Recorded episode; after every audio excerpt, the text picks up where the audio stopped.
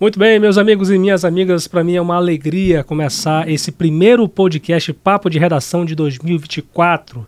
Aqui quem fala com vocês é o Lucas Luquez, estamos aqui na Rádio Folha FM 100.3, no portal folhabv.com.br e também no nosso YouTube, o canal da Folha BV no YouTube.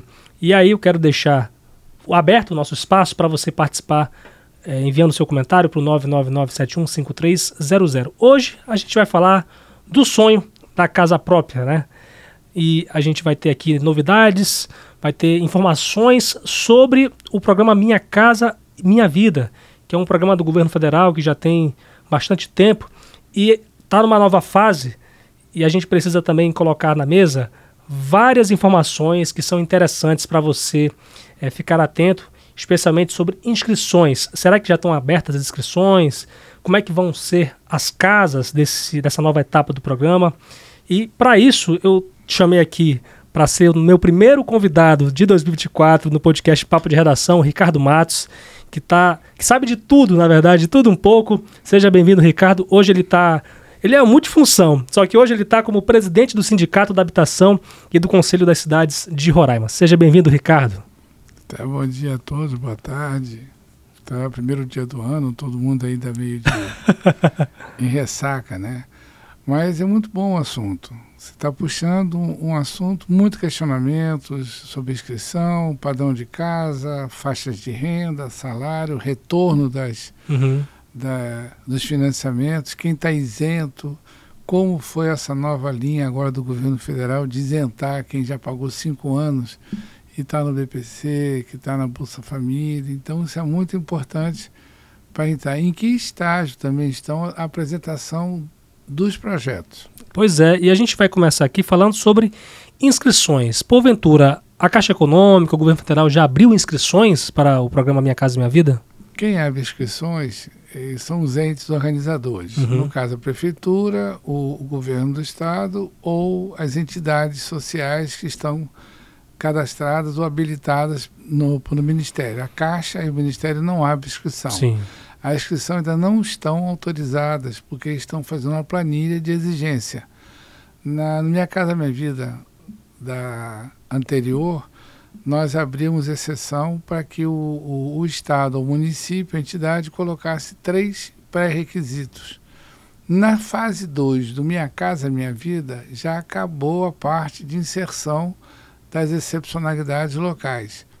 No programa Casa Verde Amarela, não existiu nenhuma linha de, de bloqueio. Então, nós estamos aguardando o que vem determinado do Ministério da Cidade e que nós temos já hoje são as linhas de prioridade. Mulher chefe de família, idoso, quem tem vulnerabilidade social, quem foi remanejado de uma área vulnerável para outra, quem teve deslocamento por necessidade de empreendimentos, tanto federal, estadual como municipal. Então ainda não tem ainda uma, uma linha para, para inscrição. Nós temos 24 mil cadastros, que uhum. até você participou na Codesaima, que serve também à Prefeitura, pela Fundação João Pinheiro, que nós vamos ter que atualizar. Muitos daqueles tinham menores de 6 anos, 3, 4, que hoje já são maiores, e outros que não tinham filho e hoje têm. Então temos que aguardar. E agora, mas assim, pelo menos uma previsão você que tem está, tá sempre ligado aí, tem alguma, alguma previsão que, que o governo federal, é, que os entes estão trabalhando para poder começar essas inscrições? No máximo, em 60 dias, nós vamos ter já esse mapa das inscrições. No máximo. Está se ultimando as formas quando você chega. E nós temos trabalhado muito a nível de Brasília, tratar os diferentes diferentes. Eu não posso ser tratado como Centro-Sul, como o Nordeste, como eles também não. Então nós estamos, buscando a nossa especificidade. E o Ministério está tentando fazer esse processo de identificação das necessidades e do perfil socioeconômico de cada região, de cada estado. Pois é. Agora, aqui em Roraima, são quantas casas? Pelo menos eu acho que esse número da gente já tem, né? Quantas casas que vão ser destinadas para o estado de Roraima, especialmente para Boa Vista? O que a gente tem de informações sobre esse, esse número? Nós, inicialmente, pelo programa, eram mil unidades por estado, podendo chegar em 1.200. 100 unidades para entidades e 927 para Minha Casa Minha Vida Rural, podendo chegar a 1.801, o urbano de 1.000 a 1.200 e a, a, a de entidade de 100 a 400. Mas nessa primeira fase foram pré-enquadrados 999 unidades para o município e 500 unidades para o Estado e 100 unidades para as entidades de movimentos sociais, associações que já existem e trabalham nessa linha. 100 unidades para as associações, né? É. Certo. Agora, em relação ao Minha Casa Minha Vida aqui para 2024, né? A gente está começando hoje o ano, graças a Deus, e muita gente tem essa, esse sonho de ter a casa própria. Porventura, existe uma expectativa de esse, esse programa já começar é, a funcionar de forma efetiva realmente a partir desse ano? É, ele está sendo tá reestudado. Uhum. Nós fizemos parte de algumas reuniões em Brasília, na comissão de transição, e fizeram um cronograma de implantação do Ministério e dos programas do Ministério. Então, mas tem todo um ajuste econômico, tem todo um ajuste social, posicionamento, atualização. Eu acredito que ele vai entrar efetivamente em ação no ano que vem, porque nós estamos, agora apresentamos os terrenos e o pré-projeto para essas unidades que foram selecionadas, 999 municípios e 500 do estado e 100 de entidade. Município, no caso, seria Boa Vista. Que Boa Vista, uhum. Boa Vista, que é o único que tem mais de 100 mil habitantes. Uhum. E aí nós estamos buscando exatamente isso. Foram mandados para Brasília, para a Caixa, Ministério da Cidade, foi analisado. Há uma análise de, de terrenos de, de padrão superior e inferior. Superior não só pela localização, pela infraestrutura e também os equipamentos comunitários sociais. Porque a ideia do Minha Casa Minha Vida agora é de adensar o, o as habitações dentro do perímetro urbano, para evitar a expansão das unidades, como nós temos vários aqui feitos. Então a ideia é de adensamento, mas não só adensamento, que tenha mobilidade, que tenha equipamento de saúde, de escola, CRAS, que tenha segurança pública. Tá? Isso é muito importante. Drenagem, esgoto, iluminação pública. Infraestrutura de modo completa. geral, né? É, tanto a infraestrutura tá? como também dos equipamentos comunitários e de serviço. Mas antigamente, na primeira parte do, do, desse programa, não era dessa forma? Não, não. Era feita habitação com a infraestrutura uhum. do empreendimento. Sim. Então, se, se financiava, inclusive, nessa, nessa linha. Então, você tinha essa, essa disponibilidade ou essa intenção de fazer a infraestrutura. Mas ficava vazio pela coleta de lixo, mobilidade urbana, creche, escola, ensino fundamental. Não tinha nada disso, na não, verdade, né? Não tinha essa inserção. Então, Aí ficava agora, muito mais difícil a vida do trabalhador, né? Tanto é que você deve lembrar Minha Casa Minha Vida, o Vila Jardim. Uhum. Vila Jardim foi o maior conjunto habitacional que nós fizemos aqui, 2.992 unidades. Nós temos do Minha Casa Minha Vida feita em Roraima mais ou menos 6 mil unidades e que você participou de um jeito, de uma forma lá na Codesaima. Então nós temos aqui Vila Jardim não tinha nenhum equipamento próximo, então foi vinculado à construção de uma escola pública municipal, estadual, creche, segurança pública, aquela guarnição da PM na porta ali na, é, na entrada, ser colocado mobilidade urbana, ônibus de acesso, táxi lotação, foi feito um termo de compromisso do prefeito na época saindo que era o Iradilson, e a entrada da prefeita Tereza. Então foi dado esse start, o mínimo naquela época. Agora tem que ser atualizado e ajustado esses dados. Agora, como é que vão ser essas casas, né? Você tem um exemplo do Vila Jardim, né, que é um conjunto habitacional.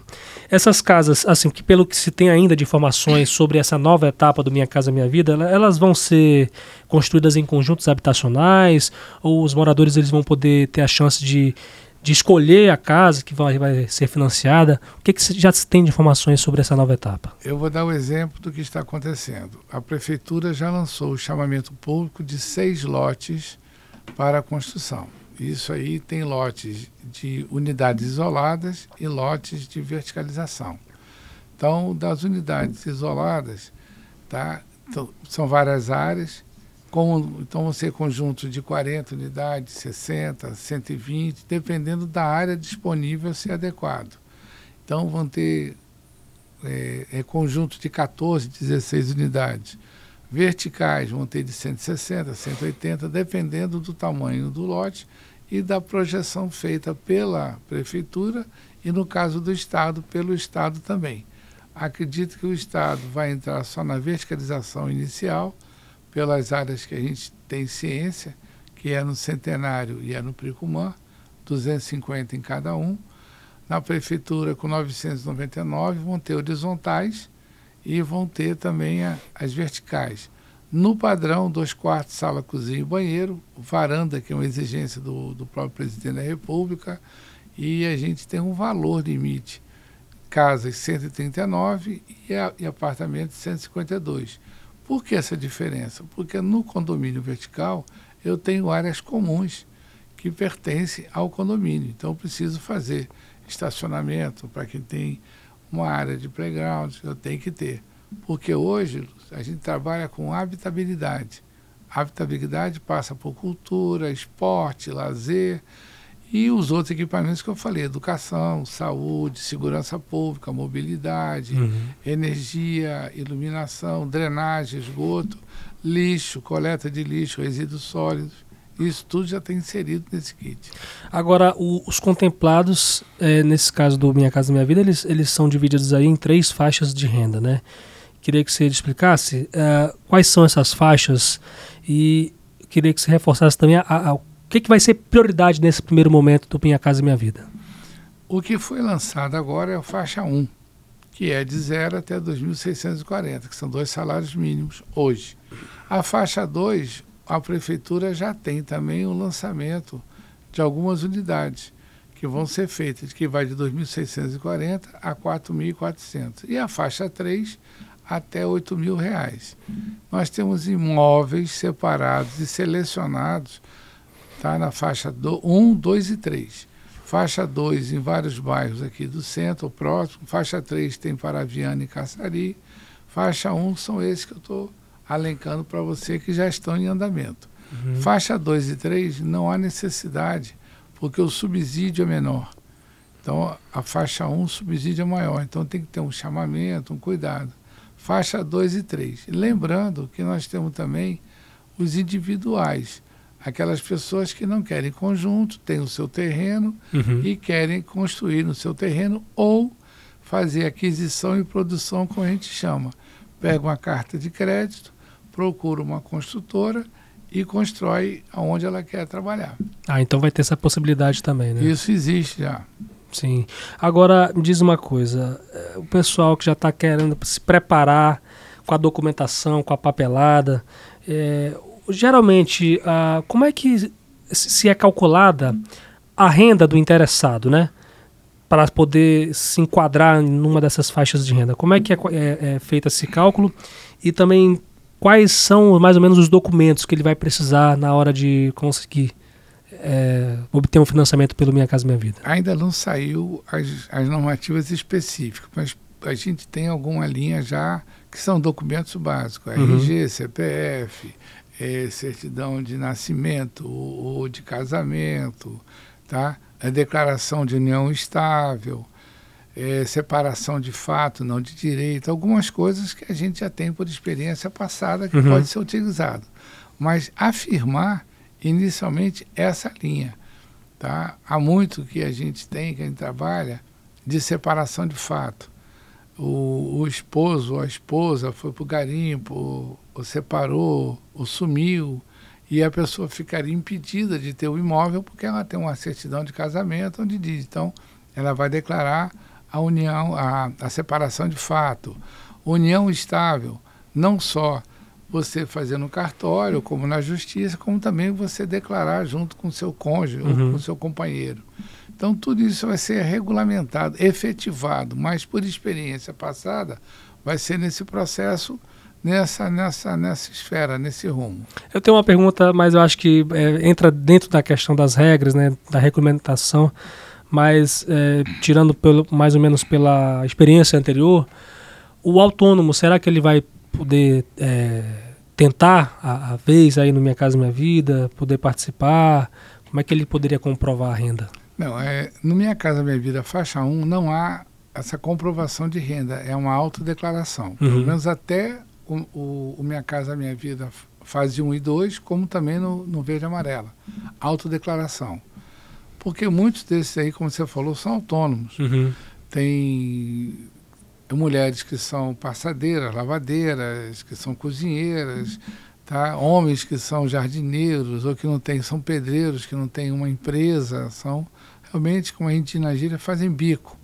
Então eles dão autodeclaração e essa declaração é que vai valer. Tá? Tanto é que não é exigido certidões negativas de protestos, são só exigidos certidões de registro de imóveis para saber se essa pessoa ela já teve algum imóvel. Como também a questão do CADMUT, que você vai lembrar, que é o cadastro mutuário.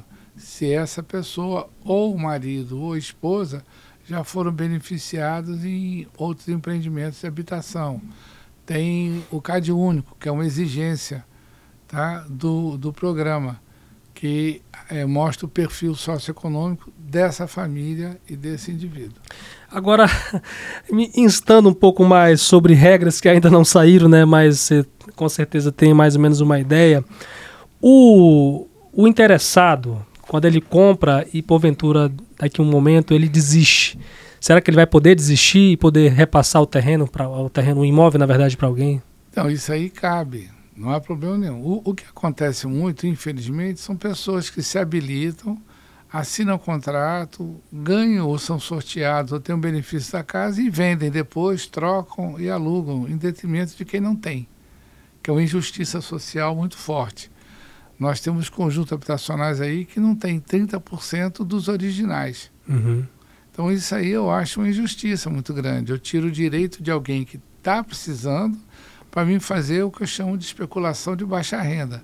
Eu adquiro, eu sou contemplado e eu não uso para poder fazer a negociação.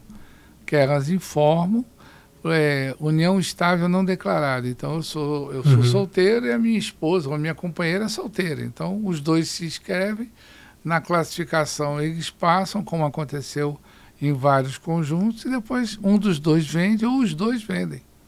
Então é. isso aí, infelizmente, existe, não é de agora não, é. desde o início do BNH em 65, tá? que existem essas pessoas que são contempladas, tá? É, uma leitura errada, ganha a casa, não, não ganha, são contempladas para a moradia, a casa, tá como um sonho e depois descartam. Pois é, Ricardo, é lamentável isso, né?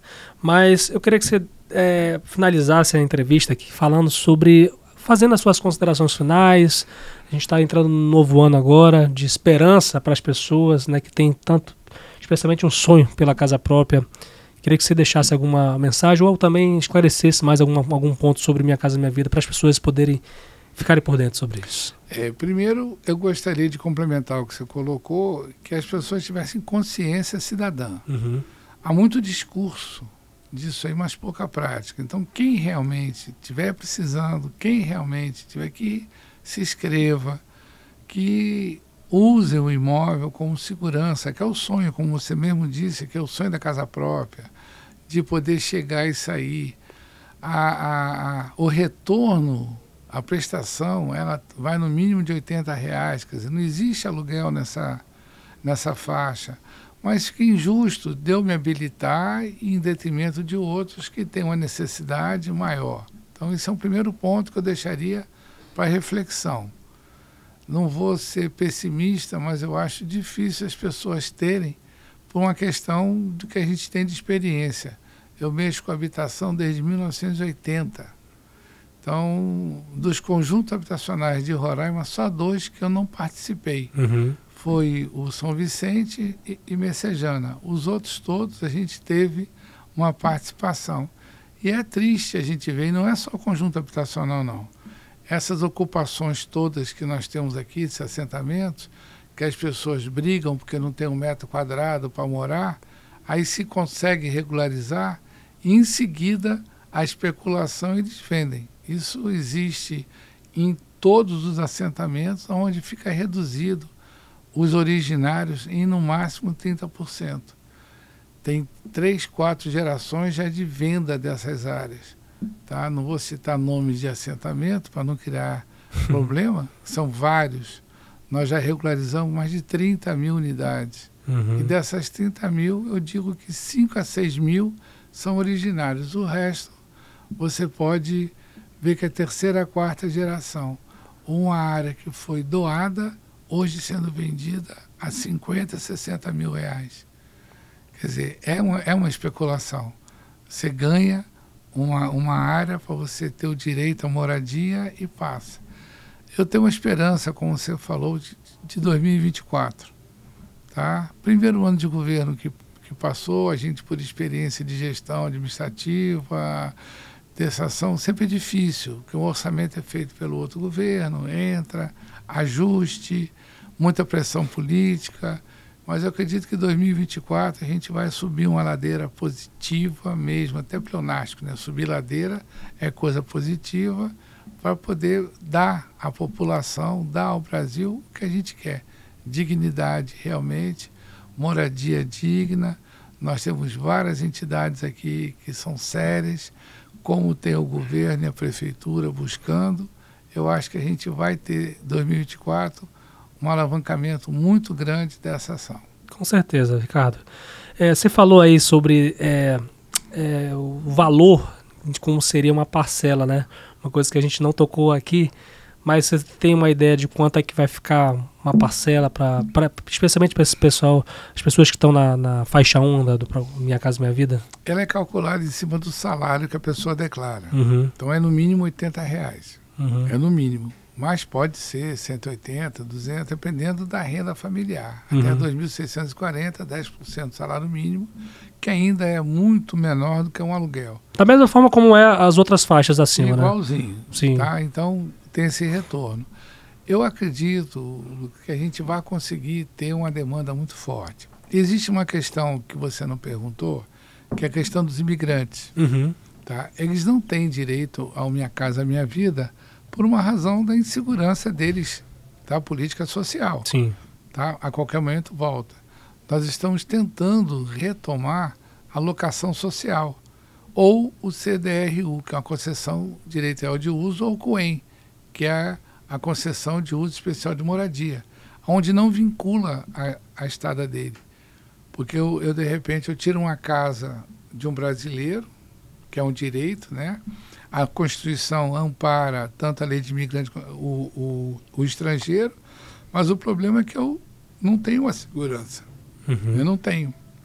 Da mesma forma que eles migraram, eles podem emigrar. Uhum. Então a gente tem que ter esse cuidado. Então está sendo estudado, o Conselho da Cidade está vendo como é que pode se adequar à locação social, como custo para o governo federal, que quem tem que cuidar do imigrante é o governo federal tanto educação, é, escola, é, é, até educação, saúde, segurança pública, uhum. tá? Tudo isso aí, a ordem política tem que ser observada com essa cautela. Então, no caso de habitação, para tirar os imigrantes, não é só venezuelanos, que é a grande parte, haitianos, argelianos, cubanos e outros entes estrangeiros aqui, nós precisamos ativar a locação social com amparo no governo federal, não com recurso do município ou do estado. Sim, o governo federal teria então que ele próprio custear essa política social, né? Eu acho que é uma obrigação. Uhum. Eu acho. É, é, Ricardo, eu até sou contra quando eu uso eu acho, mas eu acho, eu tenho certeza que tem que ser. Porque nós estamos pagando hoje um, um custo muito alto dessa imigração. Não podemos dizer não, não podemos, mas nós temos que entender que existe aqui uma população, uma, uma, uma, uma situação na cidade que tem que ser preservada. Nós tivemos uma fase, você deve lembrar, que as unidades básicas de saúde atendiam mais venezuelanos. A maternidade, eu não sei recentemente, mas até algum tempo atrás, para cada 10 crianças, 7 venezuelanas e 3 é, brasileiros. Quer dizer, 7 mães, né? mães venezuelanas. Nasceu aqui é brasileiro. Então, mas é, essa proporção até recentemente era nessa faixa. A gente não pode excluir, não pode deixar de dar assistência, mas tem que observar isso. E o Minha Casa Minha Vida, ela não atende a essa parte da imigração. Certo, Ricardo, muito bom, é, muito boas as informações. Agradeço aí uh, o nosso convite de estar aqui nosso papo de redação. Esse que é o primeiro papo de redação de 2024. Hoje, segunda-feira, dia 1 de janeiro, agradecer a, a sua presença aqui. Deixar, desejar a você e a sua família um excelente ano de 2024 com muito, muita saúde, muito sucesso. Que Deus abençoe vocês todos. Pô, tá obrigado, Lucas. Foi bom tá, te ver tá? revivo. A gente teve uma, uma passagem junto lá na Codesaima, tá? Que foi muito importante. Você tem esse balizamento social, esse balizamento do que é esse universo. Então fica fácil da gente trabalhar em resposta às suas perguntas que tem consistência. Tá? Feliz 2024 para você, para sua família, para todos que estão nos ouvindo, né, vendo que 2024 com certeza seja muita luz, muita força, muita paz, muita prosperidade, tá? É o que eu desejo, não só eu, como todos. Tá certo, Ricardo. Agradecer aí também a companhia, sua companhia aqui no Papo de Redação, na Rádio Folha enfim, no Grupo Folha de Comunicação. Aqui quem falou com vocês foi o Lucas Luquezzi. Falamos hoje aqui com o Ricardo Matos, presidente do Sindicato da Habitação e do Conselho das Cidades de Roraima. Falando aí, falando aí sobre. tirando dúvidas sobre o Minha Casa Minha Vida, dando quem sabe uma esperança, né, de a gente poder é, é, fazer esse programa funcionar nesse ano de 2024. E, claro, desejar que você fique ligado aqui no nosso grupo Folha de Comunicação, que certamente a gente vai ter muitas informações no decorrer desse ano sobre esse programa do governo federal. Aqui os trabalhos técnicos de Fabiano Lopes, Adolfo Salatiel, Aduan Figueiredo e companhia. Siga as nossas redes sociais no Instagram, no Facebook e no X, o antigo Twitter, como FolhaBV. Tem a minha rede, social, a minha rede social também no Instagram, arroba LucasLuquezzi, L-U-C-K-E-Z-E, para você poder interagir comigo, enviar sua sugestão de matéria ou de entrevista aqui no nosso podcast. Muito obrigado, minha gente. Excelente ano novo para vocês. Até amanhã, se Deus quiser.